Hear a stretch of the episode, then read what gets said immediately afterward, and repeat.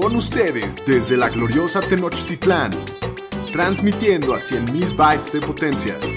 Bienvenidos a Los Fantañeros, presentando a Shapiro, el Pudu, el Pomi y su anfitrión, el Doug Cogan. Los número uno en Fantasy Football.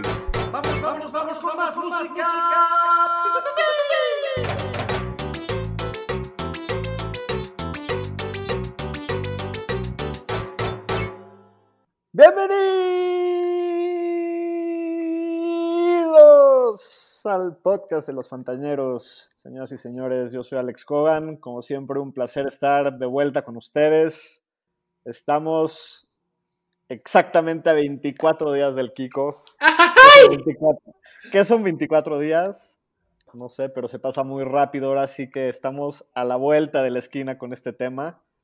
Jonathan Pomeranz, bienvenido. ¿Cómo estás, Pomi? Mi querido doctor, muy bien, a todo dar, muy contento, ya lamiéndome los bigotes, frotándome las manos, esperando que ya, ya, ya pasen esos hermosos 24 días, pero también ya un poquito más tranquilo porque ver en la tele todo este tema de los training camps, ver los primeros highlights de los jugadores, está muy emocionante, ¿no? Es, es de lo mejor que Ya, tenemos. ya se empieza a sentir ahora sí Sí, el, el furor del fútbol americano. ya se El siente. Pudu, el Pudu, Daniel Aroesti, el señor Estadísticas, ¿cómo estás, Aro?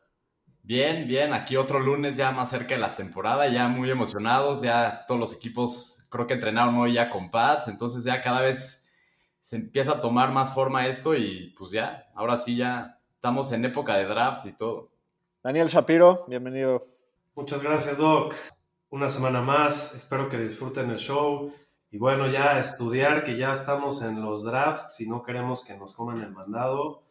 Y bueno, mínimo tenemos unas semanas bien deportivas para aguantar la emoción de que empiece ya esto. Sí, la verdad, ahorita como están las cosas, ya no nos podemos quejar. Tenemos que ser un poquito más, más conformes con lo que tenemos. Muy bien, y ya se viene el americano.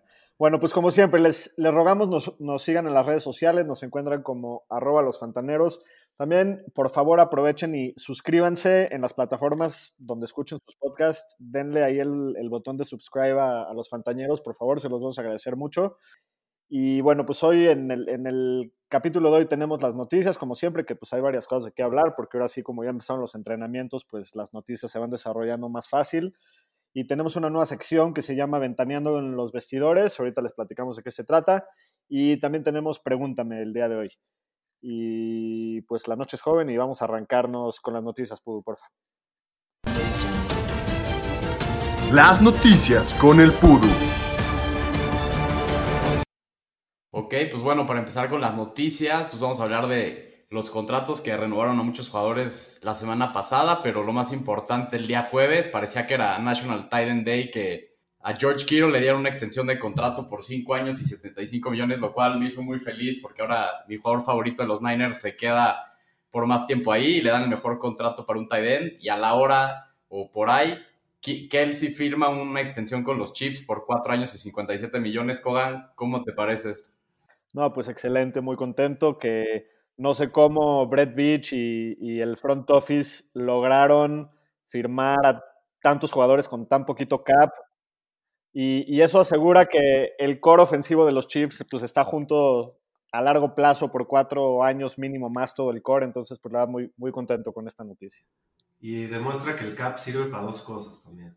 Tenían para una bolsa de Miguelitos y ahorita firmaron a todo mundo y al Mahomes le dieron más de medio, mi- medio billón de dólares de contrato. ¿no? Increíble. Está en, en, en, el- en los medios de, de los Chiefs, este offseason se le conoce como el offseason de los 177 dólares.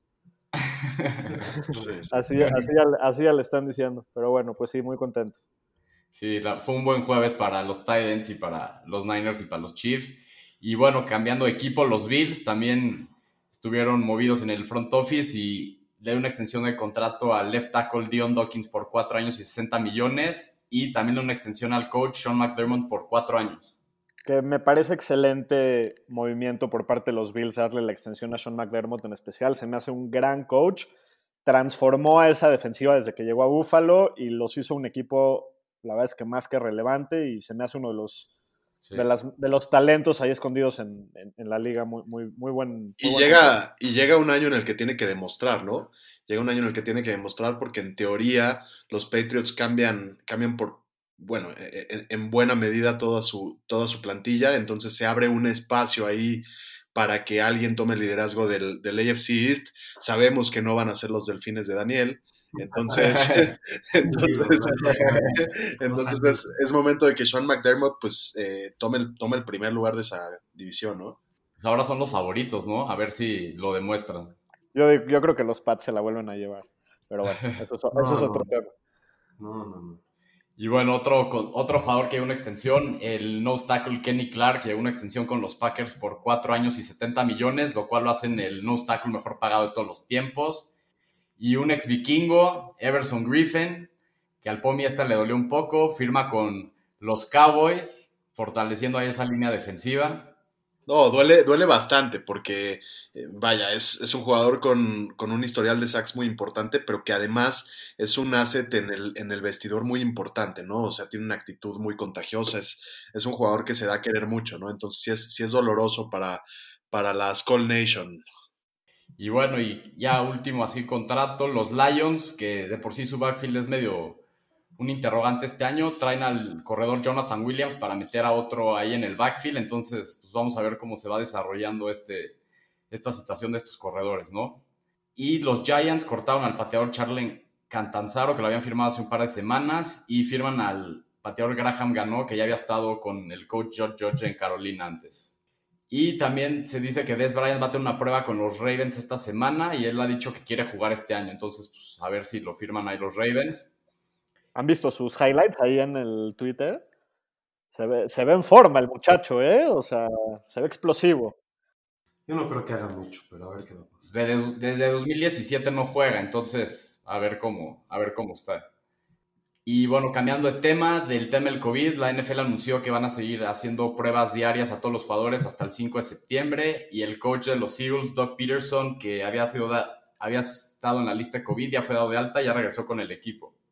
Creo que todo, todo este el tema del COVID, mínimo los números son muy prometedores de lo que va de training camps.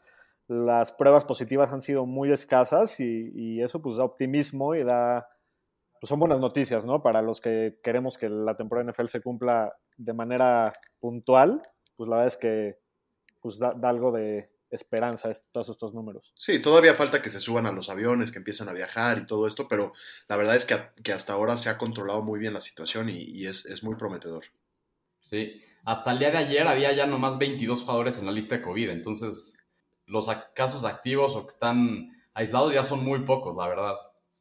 Y bueno, cambiando de tema, ahora en el tema de lesiones, el coreback de, lo, de Washington Football Team, Alex Smith, este, ya le dieron el alta médica después de la lesión tan dura que tuvo y más que nada la recuperación y todo, estuvo cerca de perder la pierna y todo. Qué bien por él y pues, le deseamos todo lo mejor, la verdad.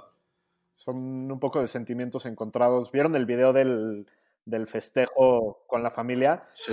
O sea, yo, yo, vi el video y como que no sé si se ve al 100, me da, ¿me entiendes? Se, se ve como pero, pero ya lo activaron. Ya, ya está activo. Ya, ya está entrenando y, y bueno, la verdad es que mucho, he, leído mucha crítica hacia él de cómo, o sea, si después de esa lesión que tuvo... Y de arriesgar la vida. Exacto, o sea, que le pudo haber cambiado la vida, ya para qué le juegas, ¿no? Ya para qué vuelves a jugar americano, pero dad mi respeto, se me hace, no, conozco una persona que le guste el fútbol americano y que no le caiga bien a Alex Smith, o sea, se me hace un, gran jugador y yo ojalá que le echo muchas porras y buenas vibras. Sí, totalmente. Y bueno, también de lesiones, el día de hoy los Cowboys anunciaron que el defensive tackle Gerald McCoy se rompió el tendón del cuadríceps y está fuera todo el año. Y también el receptor de los 49ers, Jalen Hurt, parece que se volvió el ACL. Todavía no lo han confirmado, pero es lo más seguro. Y el cornerback de los Bengals, Trey Waynes, que lo habían firmado, que fue, había sido su movimiento más importante de free agency, se rompió un pectoral y dicen que se va a perder gran parte de la temporada. Y buenas noticias para los que nos gusta el Monday Night. Vamos a tener nuevo crew. Ahora va a estar integrado por Steve Levy, Brian Greasy y Louis Riddick. Y ya no vamos a tener que escuchar al Booger McFarland y a ese crew que eran la verdad. Maravillosas noticias. que ahí luego anduvo. Jason Witten con su peluquín y el Booger McFarland. No, nada más no. Hasta aquí mi reporte, Joaquín. Muy bien, pues la siguiente sección se llama Ventaneando en los vestidores, que es una sección nueva. Y básicamente lo que les queremos traer con esta sección nueva es que estén ustedes al día de lo que está pasando en los equipos, en los training camps, en los entrenamientos, las lesiones, todo lo que está pasando, todo lo que se oye desde cada training camp, rumores, etcétera. Es más o menos tirándole al ventaneando con el que todos crecimos, ¿no? Pero bueno, es traerles información al día importante, relevante, ayudarles a diferenciar cuál suena a ruido o, a, un poquito de patrañas y cuál es un poquito más seria. Y, vale la pena ponerle, ponerle un poco de atención a estas cosas. Es una sección que básicamente estaremos repitiendo pues todos los capítulos hasta que empiece la temporada para irles actualizando cómo está la cosa.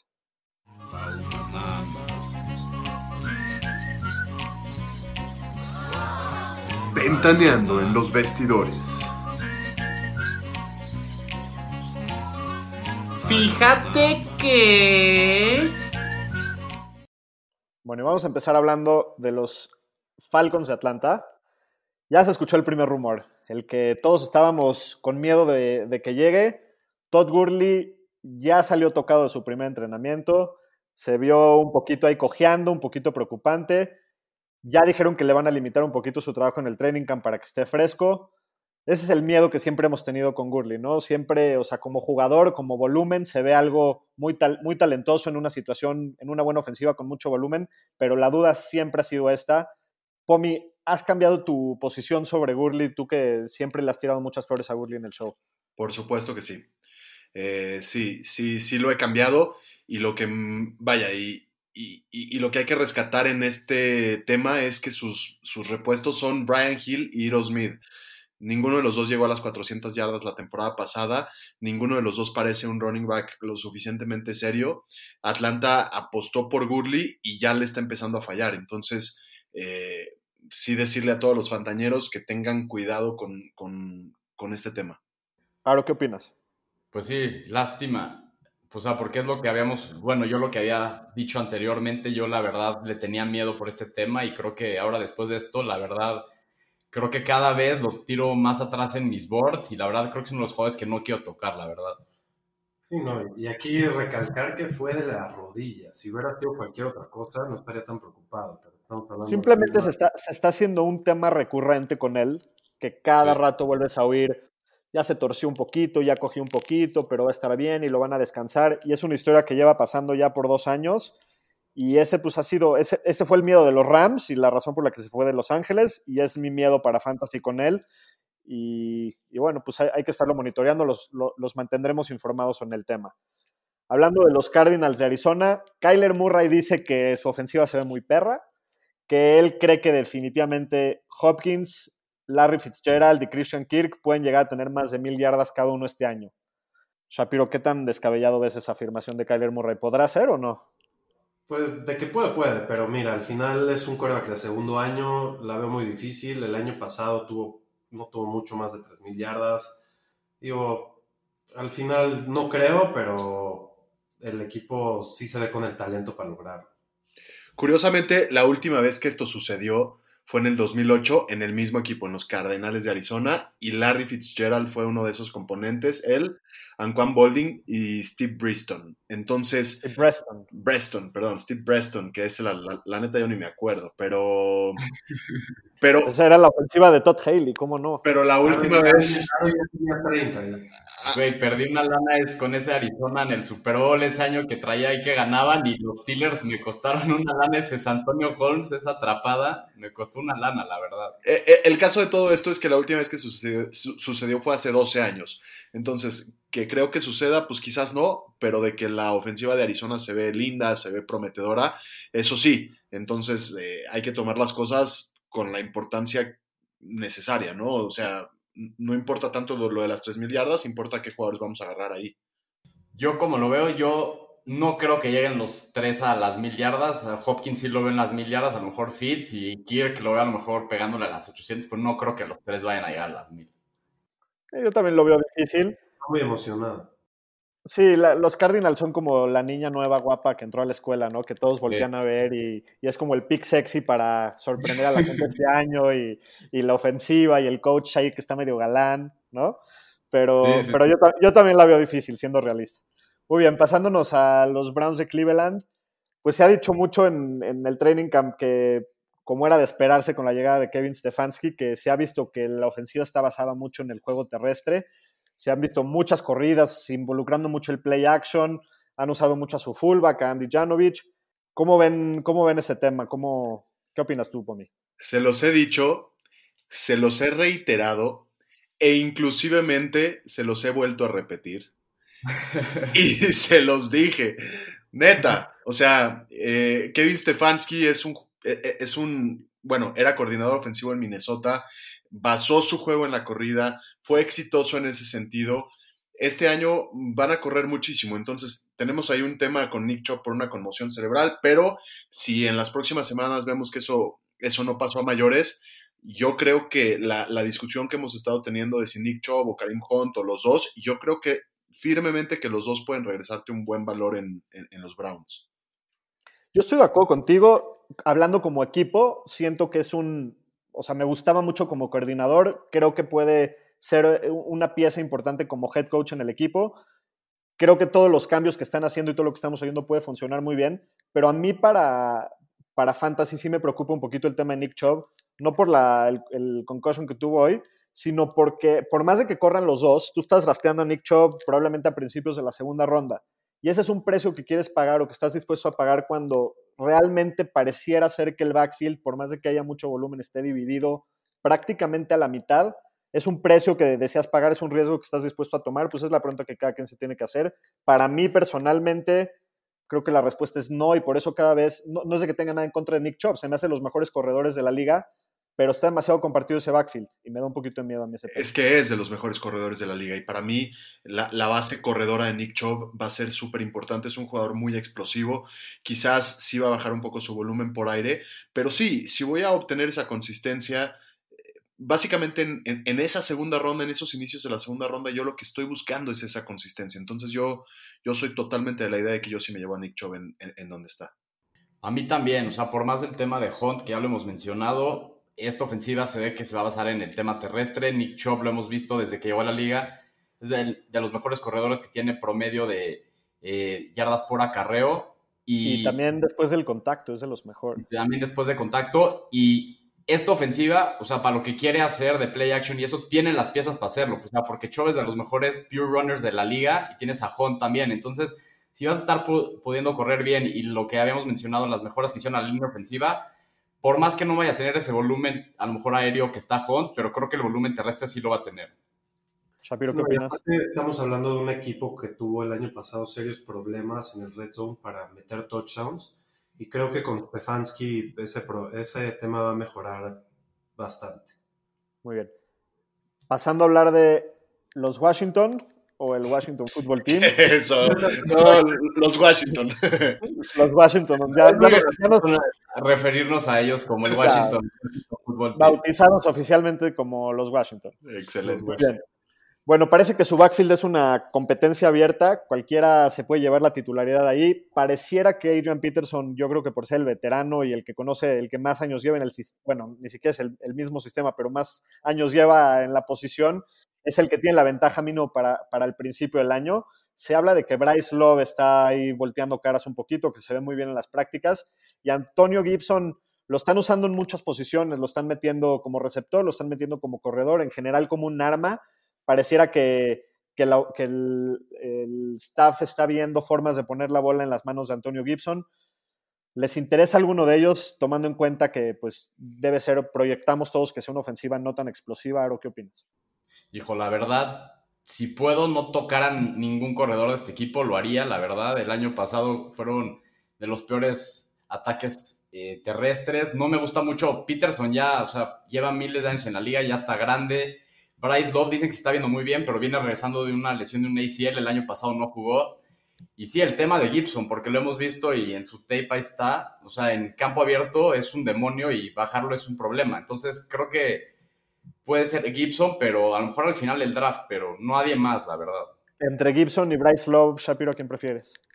Mira, a mí lo que me preocupó mucho de Gibson es que lo están poniendo a entrenar por todos lados en el campo y eso te habla de que pues iba a ser un jugador versátil, pero no lo ven como un corredor titular, ¿no?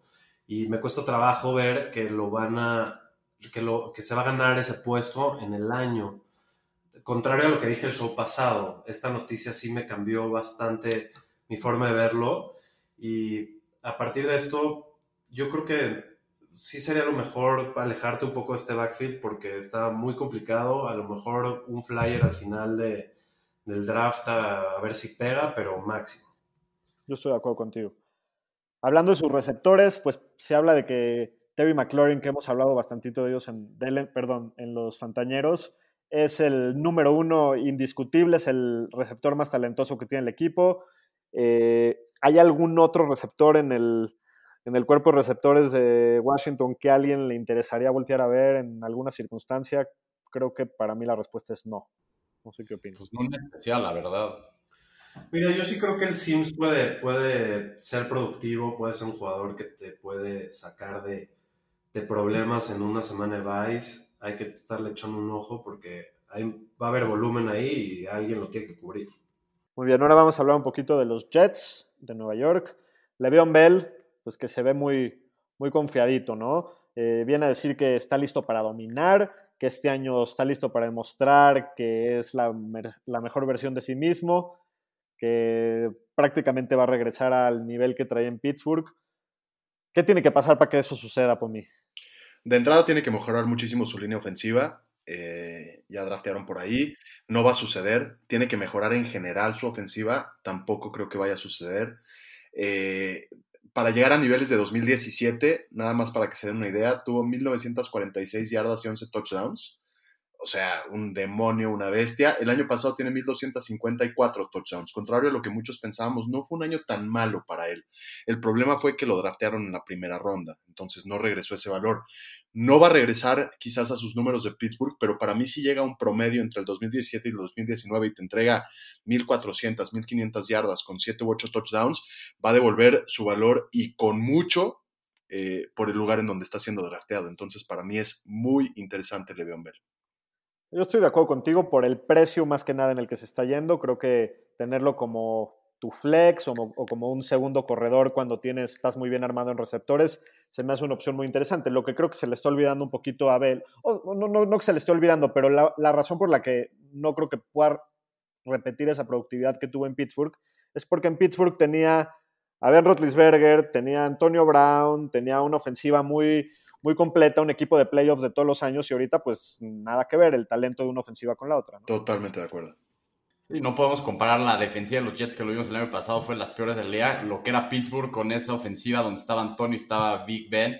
Lo que sí, el volumen lo va a tener y si los touchdowns sube del año pasado que tuvo muy pocos y llega a tener cerca de nueve o doble dígito, pues la verdad ahí sí puede estar cerca de esos niveles. Que debería, ¿no, Pudu? El año pasado 1.250 yardas y 4 touchdowns. Esa es, esa es una regresión positiva esperando a suceder, sin lugar a dudas. Correcto, sí. tuvo una el año pasado, esa línea estaba fatal, no le habrían nada, la verdad.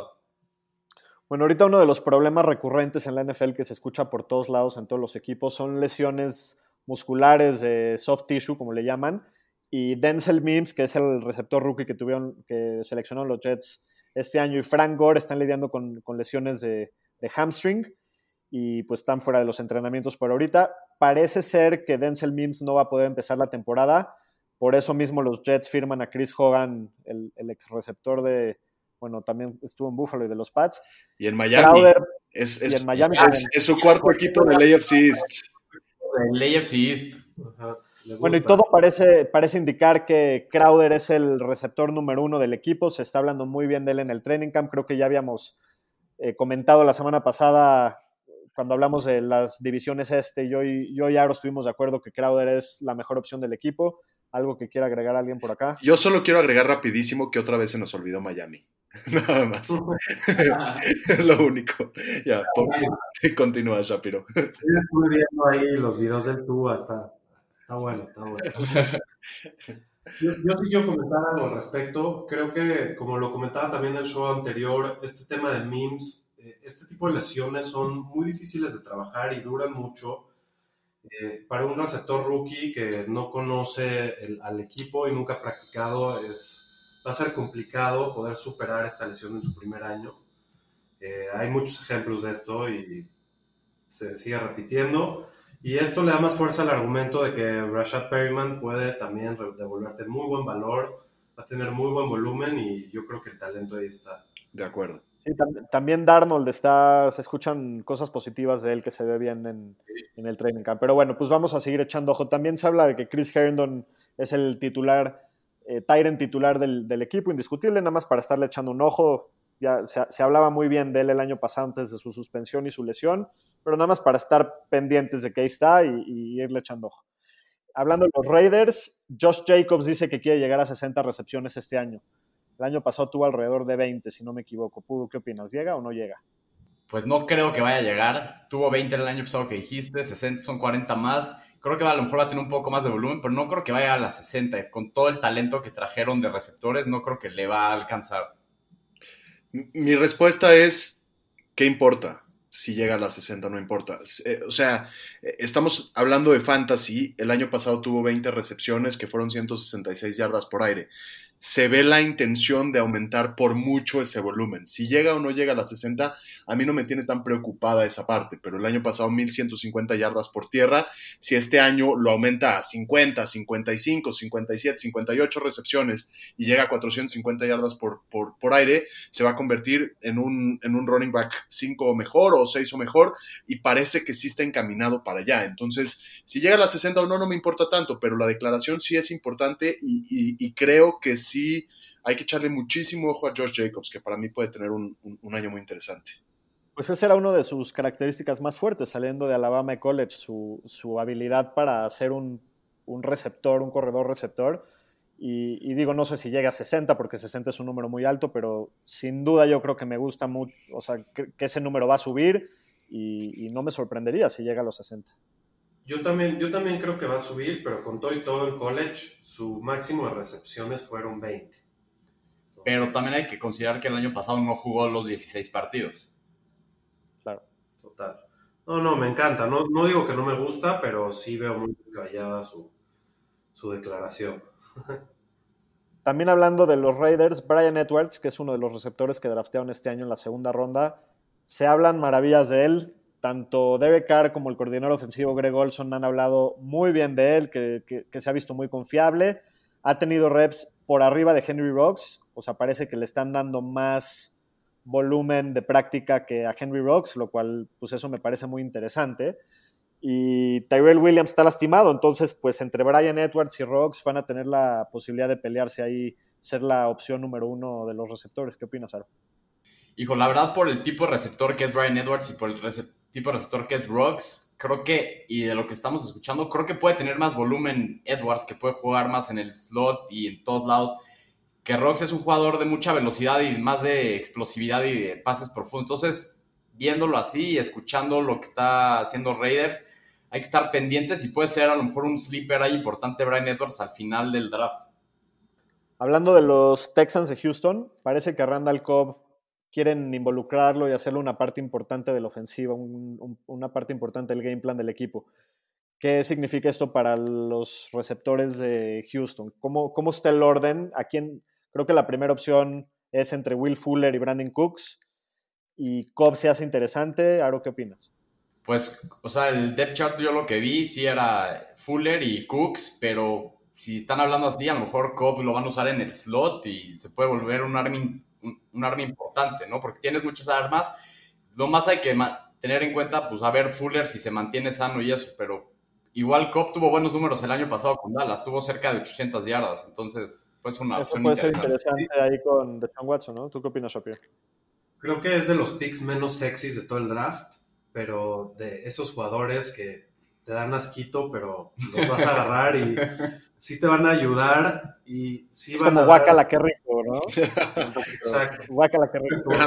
Cuando lo vas a hacer en tu alineación vas a decir, qué asco lo que estoy haciendo, pero te va a dar tus buenos 11, 12 puntos y te puede funcionar muy bien para suplir un jugador. Sí, ahí en un flex position, pues, pues cómo no, ¿no?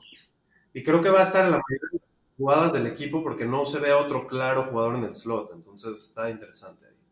Pues sí, le pagaron su buena lana, debe de, con el tipo de contrato que le dieron, debe seguramente lo van a, involucrar. Muy bien, hablando de, los Chiefs, Clyde Edwards Hiller, que yo le yo vengo trepadísimo en su tren desde que lo draftearon. ¿A poco sí? Ya, pues bueno, ya todo, todo se está empezando a, a- a desarrollar lentamente, ya le están dando reps con el primer equipo desde el primer entrenamiento, se ve como el titular indiscutible, el equipo habla muchísimo de, de su visión y de su explosividad, de la, de- que se ve muy fuerte, que, que está cachando muy bien, entonces, pues bueno, ¿qué significa, qué significa esto? ¿Está subiendo su, su, el nivel de espuma contigo, Pomi, o, o todavía no Sí, no, la, la verdad es que sí, sin duda, sin duda sí, el, el- yo también me estoy subiendo un poquito a ese tren. Eh, lo único que no llego a entender muy bien es que se esté yendo en primera ronda. Eh, entiendo, entiendo muy bien lo explosiva que es esa ofensiva, entiendo muy bien lo bien que se ve Edwards Hiller en el campo, entiendo muchas cosas, pero al final sigue siendo un rookie, sigue siendo un rookie que entró en un, en un off-season muy complicado, que, que no sé cuánto tiempo va a tener para aprenderse el playbook, que no sé cómo, cómo va a ser con el tema de los audibles con Mahomes. Entonces, eh, sí compro un poco ese hype, sí entiendo que va a ser un jugador bien relevante para la próxima temporada, pero que se vaya en primera ronda a mí me sigue costando un poco de trabajo. Aro, ¿tú qué dices? Pues sí, o sea, todo lo que ha pasado y las noticias cada vez lo está inflando más y se está yendo, como decía Pomi, en la primera ronda, pero se está yendo como a la mitad de la primera ronda. Yo lo único que me da un poquito de miedo es que es rookie, lo que dijo el Pomi, entonces me voy un poco antes por los running backs que ya están comprobados, que ya lo han hecho antes, pero pues al final la primera ronda, si te quieres dar el rifle, te puede dar muy bien. Shapiro, me encantaría ver Yo, tu opinión. yo estoy un poco preocupado. Ajá. Yo, yo estoy un poco preocupado porque estoy en un fantasy con el doctor y somos el pick 6. Y Estoy seguro que El doctor presionando para que te lo lleves, seguramente. Y, y también está muy difícil resistirse, no, no creas que no. Eh, eh, La verdad es muy atractivo, es como el tipo juguete. El- el- quieres- mira, el, el argumento que te voy a dar cuando nos toque, cuando nos toque seleccionar nuestro pick es que con todo lo que dicen que sí, o sea, obviamente todos los picks tienen un upside y un riesgo, ¿no? Pero hablando de específicamente de Clyde, a mí no me importa que sea rookie, a mí no me importa que le quites a, que le pongas otro nombre y que en vez de que se llame Clyde se llamara Jonathan Taylor o lo que quieras, porque ese es un sistema y no importa si es Damian Williams y no importa si es Spencer Ware y no importa quién de ellos sea, es un sistema en el que el corredor da puntos en fantasy, chance no en la vida real, pero en fantasy son muy relevantes, muy productivos y creo que de todos ellos Clyde es de los más talentosos, entonces yo lo veo como un pick muy seguro. Yo solo temo ¿Cómo por la salud. Te- te- temo por la salud de, de Daniel Shapiro, el Vader, porque estar drafteando ahí al mismo tiempo. Yo creo que si le dices que no, que no, te va a sacar una daga y te le va a clavar en los riñones y se va a llevar a Clyde Edwards Hiller. Yo quiero decir, como hace rato que dijimos que Kyler Murray era como la chica más guapa que llegó a la escuela, yo creo que Hilera es como la nueva más chica buena. también que, que está más guapa todavía y que todos quieren con ella, la verdad. Sí, sí, sí. Sí, esta es la de las chichis grandes, aparte. Exacto. Exacto. Doctor.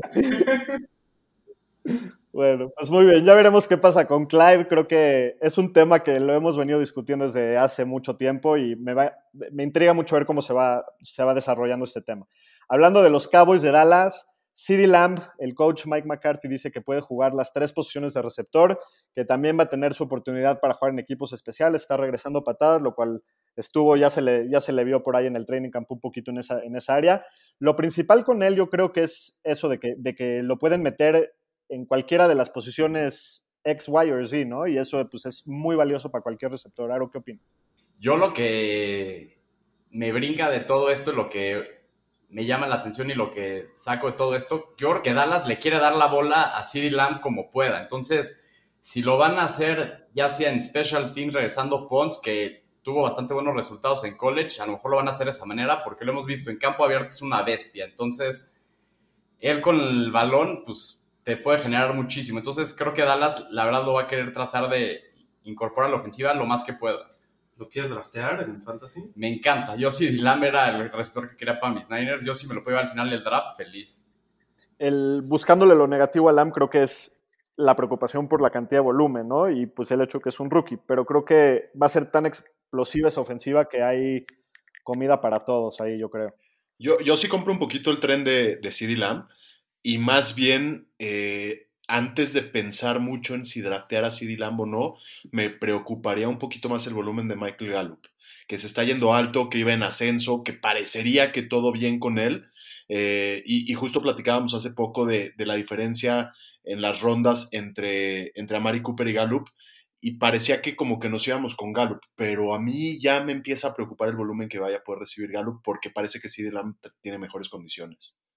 No, yo, yo sí pienso lo contrario que tú, Pomi. Eh, al final, Gallup es un receptor que ya lleva más tiempo con el equipo, conoce el sistema.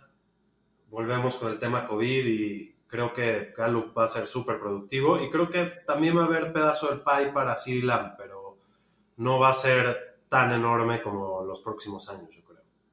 Bueno, hablando de los 49ers de San Francisco, oh. firman a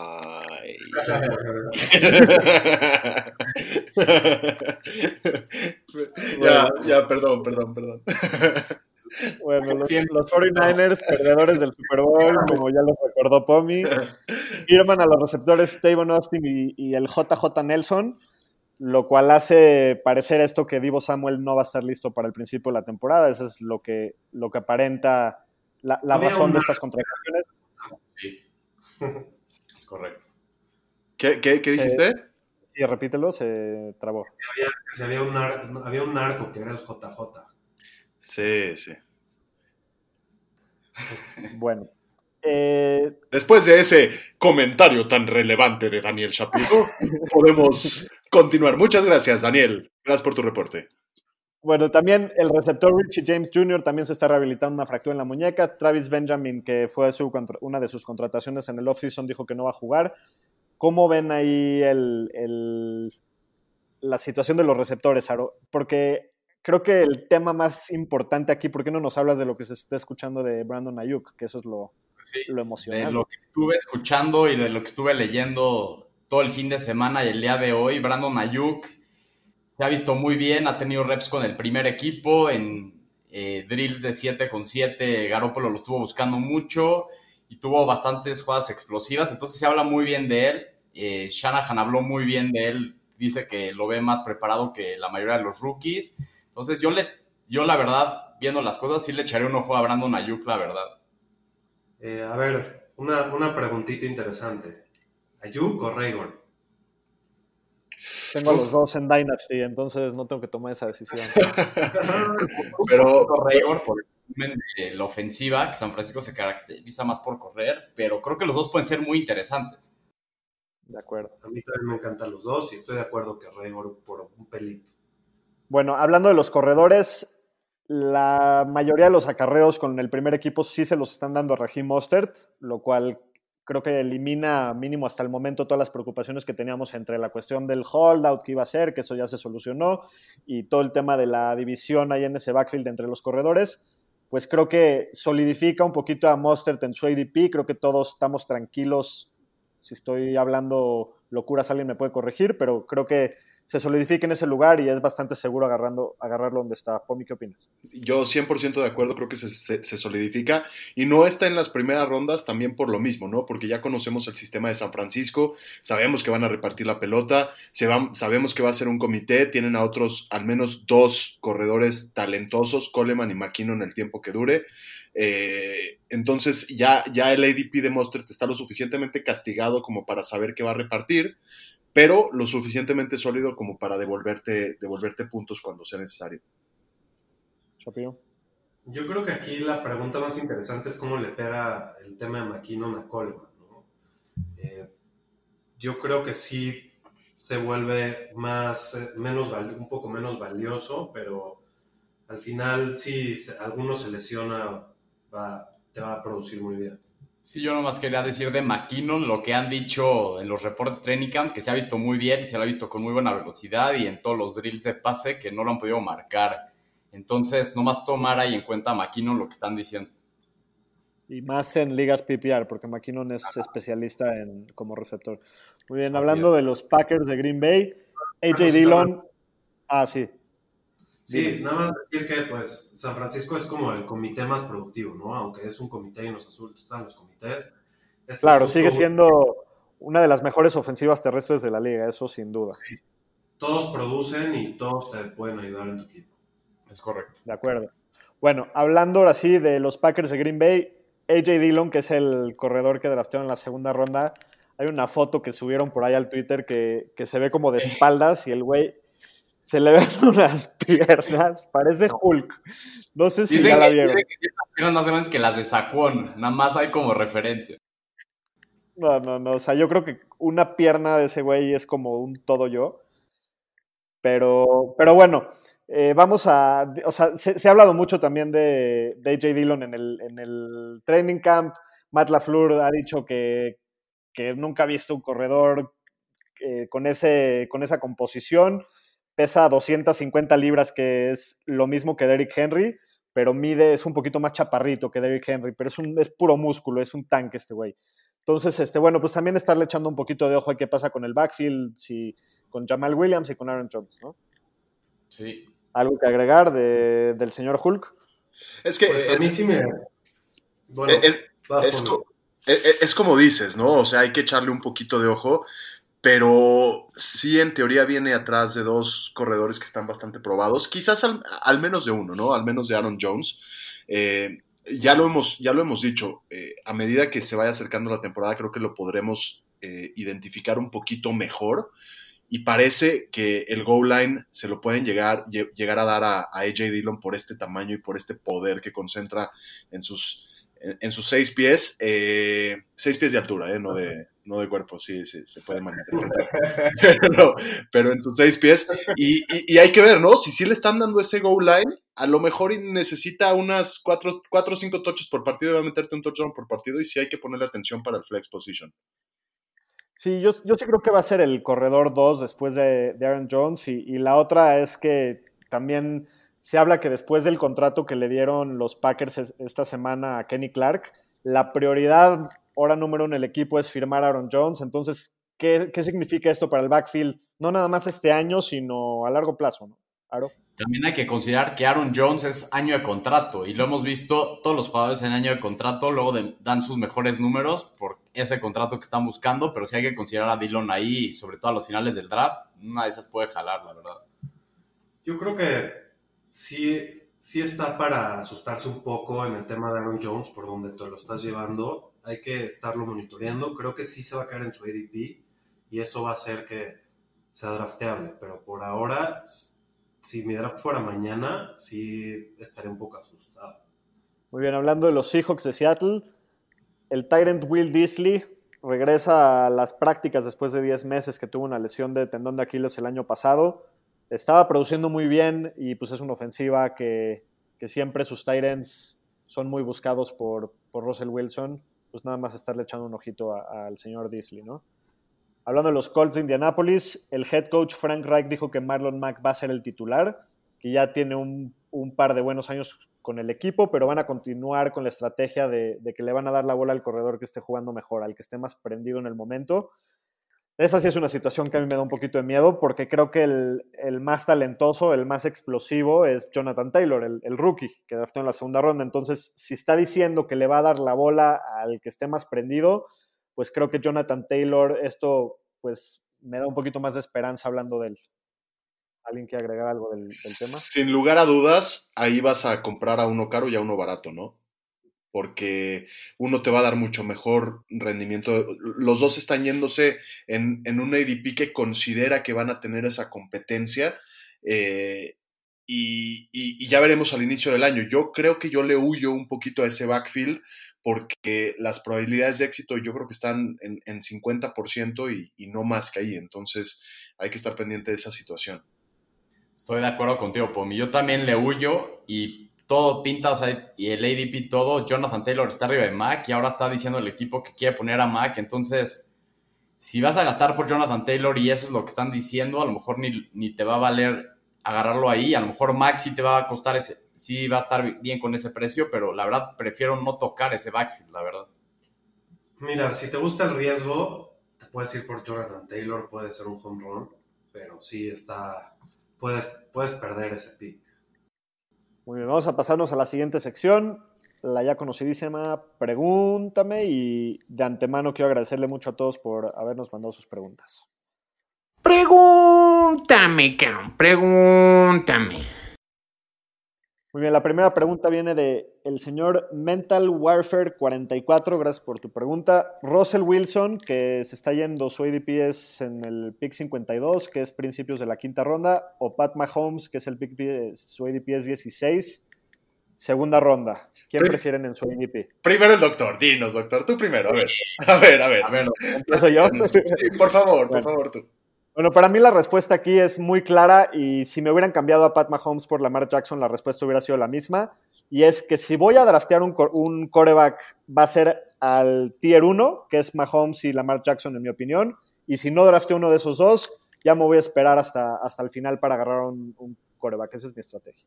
Aro, Yo, la verdad, así por, o sea, si me tuviera que llevar a uno, pues pago mejor el precio de Russell en la quinta. No me gusta escoger corebacks temprano. O sea, la verdad, no, esco- no me llevaría a ninguno de los dos, pero si lo tuviera que hacer, me iría por Wilson. Porque creo que en la segunda, donde está Mahomes, si te lo llevas, te va a dar, pero creo que hay jugadores más valiosos para llenar tu equipo.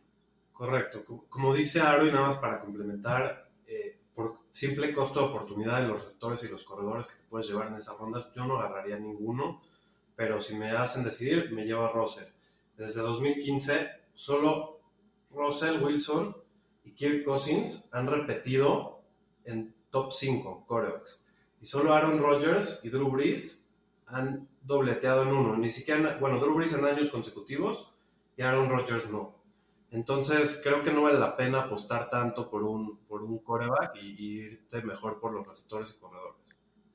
Ah, Para mí es una respuesta un poco mezclada, pero si, si Mental Warfare nos está haciendo esa pregunta es porque sí lo está considerando.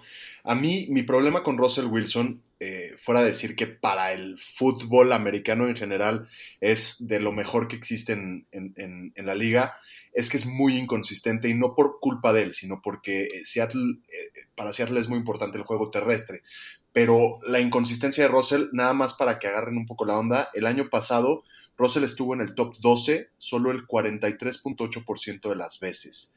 Eh, estuvo eh, afuera del, de- del top 25 el 12.5% de las veces. Y eso no quiere decir que él sea malo, sino que están eh, descansando su juego muy, mucho en lo terrestre. Entonces, alrededor de Russell Wilson se está yendo de Sean Watson, se está yendo Dak Prescott y se están yendo Kyler Murray. Para mí, cualquiera de ellos te van a devolver más valor que él y, y- y siento que un poquito el nombre de Russell Wilson es, es lo, que, lo que jala acá.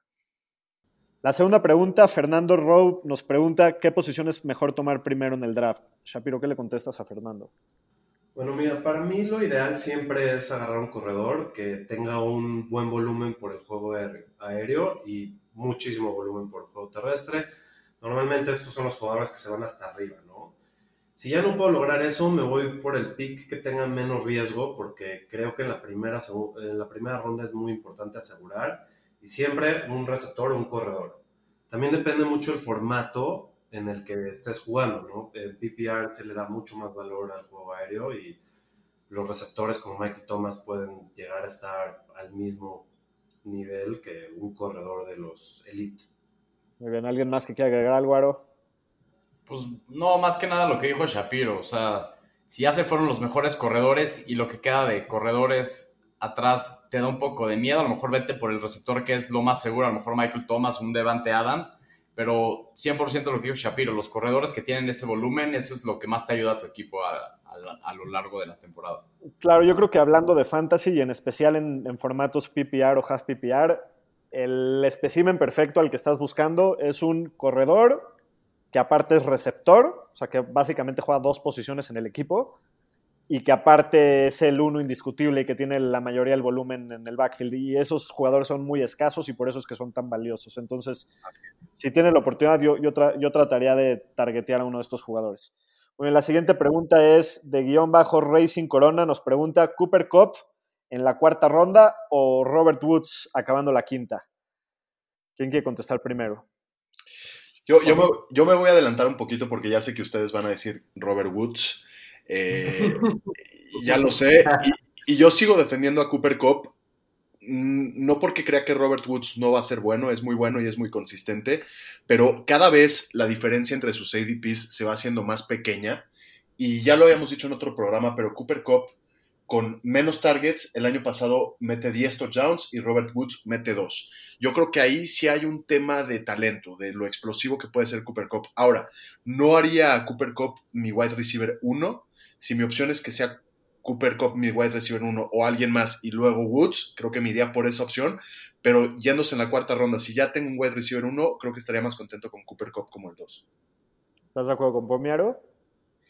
No, yo me gusta más Woods, me, prefiero esperar una ronda más atrás, ya lo habíamos mencionado, de todos los números y todo lo que checamos.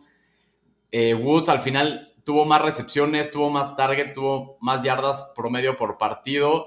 Entonces se me hace un pick más seguro y Woods el año pasado nomás tuvo dos touchdowns. Entonces Cobb también creo que siento que es muy dependiente de los touchdowns y no creo que Woods vaya a tener dos touchdowns este año. Ojo, ojo. Cooper, eh, Woods tuvo cinco targets más que Cooper Cup, cinco más y tuvo cuatro recepciones menos. Entonces, eh, no va por ahí. Sí, yo lo que yo lo que me fijo es eh, las últimas semanas, cómo cerró la segunda mitad de la temporada Robert Woods, que bueno, fue el volumen y la consistencia pura, y se me hace un piso un poquito más seguro que, que Cooper Cup, yo por eso me iría por Woods por un precio un poquito más barato. Pero bueno, la verdad es que los dos se me hacen muy buenos jugadores y. Siguiente pregunta, G. Gaudiano88. ¿Qué formato prefieren, Standard o PPR? Shapiro, ¿tú qué opinas? Bueno, yo el que más me gusta es half PPR y también va a depender mucho de qué tipo de liga juegues, ¿no? Para las ligas mucho más profundas de muchos jugadores, 14, 16 equipos, creo que el PPR es mucho más interesante porque eh, te da acceso a más jugadores que producen y para ligas más chiquitas, tirándole más al estándar Happy PR para que no sea, no haya, haya más escasez, ¿no? Y pues creo que esa es la mejor manera competitiva de jugar. ¿Algo más, Aro? No, estoy de acuerdo con Shapiro. A mí la que más me gusta también es Happy PR porque simplemente hay en las últimas rondas siento que hay un poquito más de calidad, más de carnita y de dónde rascarle para escoger a jugadores relevantes y se me hace un poquito más interesante. Pero la verdad es que no, no, no, no es que una sea mejor que otra, son simplemente gustos. Yo igual, yo lo siento muy parecido. Lo único que tienen que saber es que sí se draftea diferente y sí se tienen que fijar en otras cosas. Para mí eso es lo único. Sí, hay que fijarse en el, el formato de la liga que estás drafteando. Don Canchitas nos pregunta, ¿a quién prefieren en formatos half PPR, Alvin Camara o Dalvin Cook, que se están yendo pegaditos uno tras otro?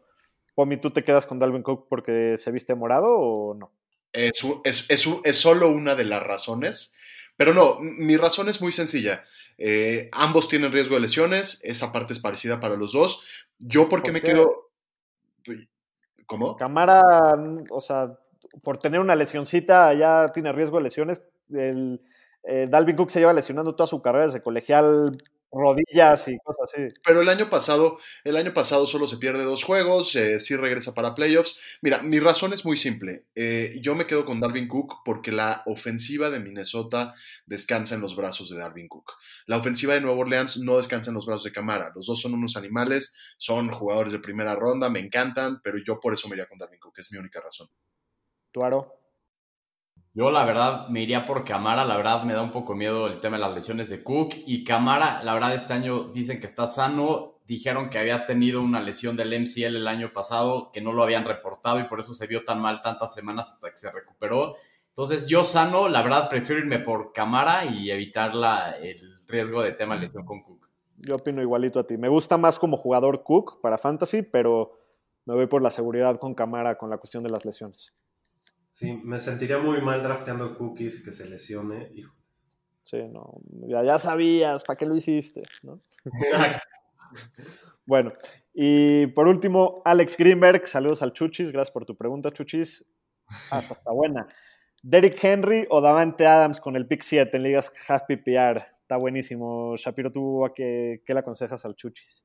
Hijo, les llevo todo el día pensando en esta pregunta. No me puedo decidir al final es un tema de qué tanto riesgo quieras tomar y ni siquiera son tan riesgoso, tan riesgoso eh, Henry, pero creo que eh, Davante Adams es seguridad total y creo que te da un piso mucho más alto, pero de verdad me, me, ha costado mucho trabajo decidir. Por ahora me iría por Adams, pero a lo mejor en la emoción del draft sí me llevo al Henry.